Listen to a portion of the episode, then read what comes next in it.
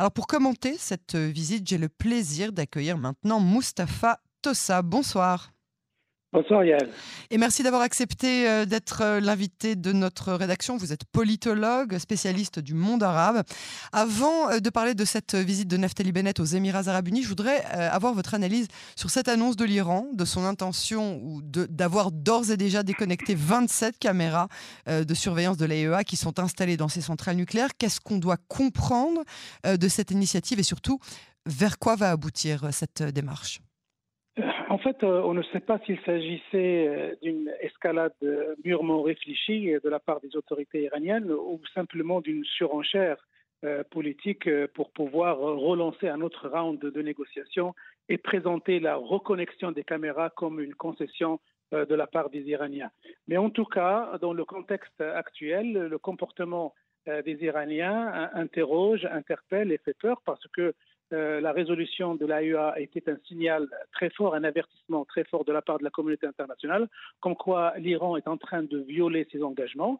Et, quand on connaît, quand on sait l'importance que Européens, Américains accordent au rôle euh, de surveillance euh, de l'AEA sur le programme iranien, on se dit que si cet organisme international est aveugle sur l'Iran, ça veut dire que ça ouvre la voie à de nombreuses évolutions extrêmement dangereuses parce que euh, on est convaincu que d'une manière ou d'une autre, quels que soient les moyens que la communauté internationale va utiliser, elle ne va pas autoriser l'Iran à détenir l'arme nucléaire parce qu'elle sait d'une part que une arme, une, arme aussi puissante dans l'État, dans, dans, les mains au sein d'un État aussi instable et aussi aventurier que, l'Iran est très dangereux. Et en plus, ça ouvrirait la voie à une course vers l'armement nucléaire sur toute la région, euh, qui, qui serait vraiment un danger euh, pour la stabilité et, la paix dans le monde. Donc, il y a quelque chose qui est en train de se passer et on ne sait pas maintenant si vraiment euh, l'Iran est entré dans une logique de rupture avec la communauté internationale ou simplement quelque chose d'une surenchère euh, artificielle que, et que la, la, la, chaleur va retomber bientôt. Alors justement, comment est-ce que devrait réagir selon vous cette euh, communauté internationale et surtout les pays du Golfe qui sont euh, géographiquement proches de l'Iran, qui se sentent menacés par Téhéran? Quelle devrait être leur réaction si ce n'est euh, la course à la, bombe atomique?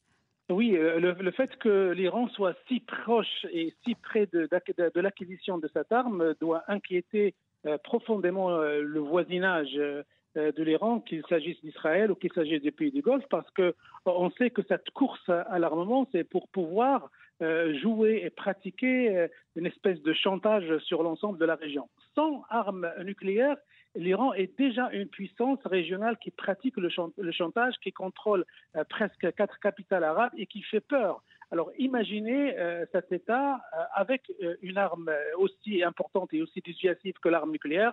Donc ça révolutionnerait toutes les équations stratégiques et politiques de la région. Donc effectivement, il y a une crainte de la part de ces pays et ces pays font la pression sur les Européens et les Américains pour qu'ils mettent tout en œuvre pour empêcher l'Iran d'accéder à cette arme. Est-ce que cela va réussir avec les méthodes et les moyens utilisé jusqu'à présent, à savoir la négociation tripartite américain euh, et iranien via les Européens, où il faudrait euh, faire appel à d'autres méthodes, à d'autres menaces, éventuellement évoquer euh, l'hypothèse du traitement et de la thérapie militaire pour rassurer ces pays. C'est-à-dire? ce, que vient de, ce qui vient de se passer maintenant, c'est une forme de rupture qui peut inaugurer d'autres, comme il peut ouvrir la voie à un retour à la négociation. Mais ce qui est important à signaler aussi à elle, c'est qu'on a l'impression que depuis le déclenchement de la guerre entre la Russie et l'Ukraine, que les Iraniens ne sont pas si pressés euh, que ça pour hmm. aboutir à un accord et qu'ils veulent profiter un petit peu de cet état de chaos, d'anarchie mondiale, euh, pariant sur le fait que la communauté internationale, les Américains et les Européens, les Européens ne peuvent pas mener deux fronts, deux guerres en même temps, une sur l'Ukraine et une sur l'Iran. Donc ils peuvent profiter gagner de du temps. pour gagner du temps et essayer de, réaliser leur, leur performance funeste. Alors, euh, cette visite éclair euh, du Premier ministre euh, israélien Naftali Bennett aux Émirats arabes unis n'est pas sans rapport avec cette menace iranienne. On sait que c'est un des sujets qui rapproche évidemment ces deux nations. le chef du gouvernement israélien a effectué ce déplacement aussi et surtout pour présenter ses condoléances au prince Ben Zaïd. Est-ce que c'est un geste important? Oui, c'est un geste important parce qu'il incarne la normalisation totale que les deux pays ont signé récemment, que un pays dans lequel euh, il y a le décès d'un chef d'État, d'un émir ou d'un roi, et que l'autre euh, pays, Israël, dont le, euh, Premier ministre vient présenter ses condoléances et accomplir un certain nombre de protocoles propres à une relation tout à fait normale entre les deux États, ça fait partie des comportements qui peuvent nourrir cette normalisation, l'installer, la consacrer dans les faits. Il y a aussi, et j'imagine que cette visite n'a pas été que protocolaire, il y a eu aussi un dialogue politique stratégique entre Abu Dhabi et, Israël, entre les deux, chefs d'État. Et j'imagine que euh, le cauchemar iranien est, au cœur de leurs préoccupations parce que euh, les Émirats sont à quelques euh, dizaines de kilomètres à vol d'oiseau de, l'Iran. Et ils ont depuis un certain nombre d'années une crainte euh, folle euh, que leur pays soit détruit par une éventuelle menée militaire de la part des Iraniens. Alors c'est une visite hein, qui a été gardée sous le sceau du secret jusqu'à maintenant. Pourquoi à votre avis? Est-ce que c'était dans l'intérêt israélien ou dans l'intérêt émirati mais euh, normalement, il ne devrait pas. Maintenant que les deux pays ont une relation tout à fait normale et tout à fait publique et tout à fait classique, j'allais dire, euh, le secret n'a Et surtout chaleureuse. Euh, oui, le, secret n'a pas lieu d'être. Mhm. Alors, le, le secret peut-être euh, il, il, il, est intéressant parce qu'il crée le breaking news, il crée la surprise et il crée l'intérêt des médias, peut-être parce que c'est un événement euh, auquel on n'est pas encore habitué. Mais moi, à mon sens, il ne devrait plus y avoir normalement de visites euh, secrètes ou de visites dans, dans l'ombre à partir du moment où les deux pays ont une relation diplomatique ouverte. Bien sûr, leurs leur services de sécurité, leur, leurs autorités profondes, entre guillemets, peuvent avoir des, relations loin des médias, mais leurs chefs politiques doivent s'afficher au grand jour puisque leurs relations sont tout à fait normales et, protocolairement euh, assumées. Israël espère aujourd'hui euh, obtenir, euh, si pas un accord, au moins un rapprochement, en tout cas beaucoup plus officiel avec l'Arabie saoudite. Est-ce que justement la menace iranienne peut être ce qui va provoquer ce rapprochement, voire peut-être, on espère, cette normalisation avec Riyad? Des c'est un des facteurs qui pourrait euh, qui euh, euh, encourager ce, rapprochement, comme cela a été pour les autres pays du Golfe, le Bahreïn et, les Émirats arabes unis, parce que ne faut pas oublier que l'Arabie saoudite est dans le même bateau que les pays du Golfe et, elle est en confrontation et en compétition, en concurrence directe avec l'Iran et, l'Iran a, pour objectif, il faut pas ça c'est une donnée que peu de gens évoquent en ce moment, l'Iran a pour objectif principal le contrôle politique, idéologique et presque militaire de la Mecque. Et ça, ça fait peur aux, Saoudiens. Et donc, dans tout leur, bras de fer avec les Iraniens, ils avaient cette réalité en tête. Mais il y a un autre facteur aussi qui, pourrait jouer, c'est la pression américaine. On sait que euh, beaucoup de cercles, que ce soit en Arabie Saoudite ou euh, aux États-Unis, encouragent la rencontre, la fameuse rencontre euh, très attendue, le tête-à-tête très attendu entre Joe Biden et Mohammed Ben Salman, le prince héritier. On sait qu'ils sont très fâchés et très en rupture à cause de l'affaire du journaliste Khashoggi qui a été ah ça s'est jamais passé. Hein.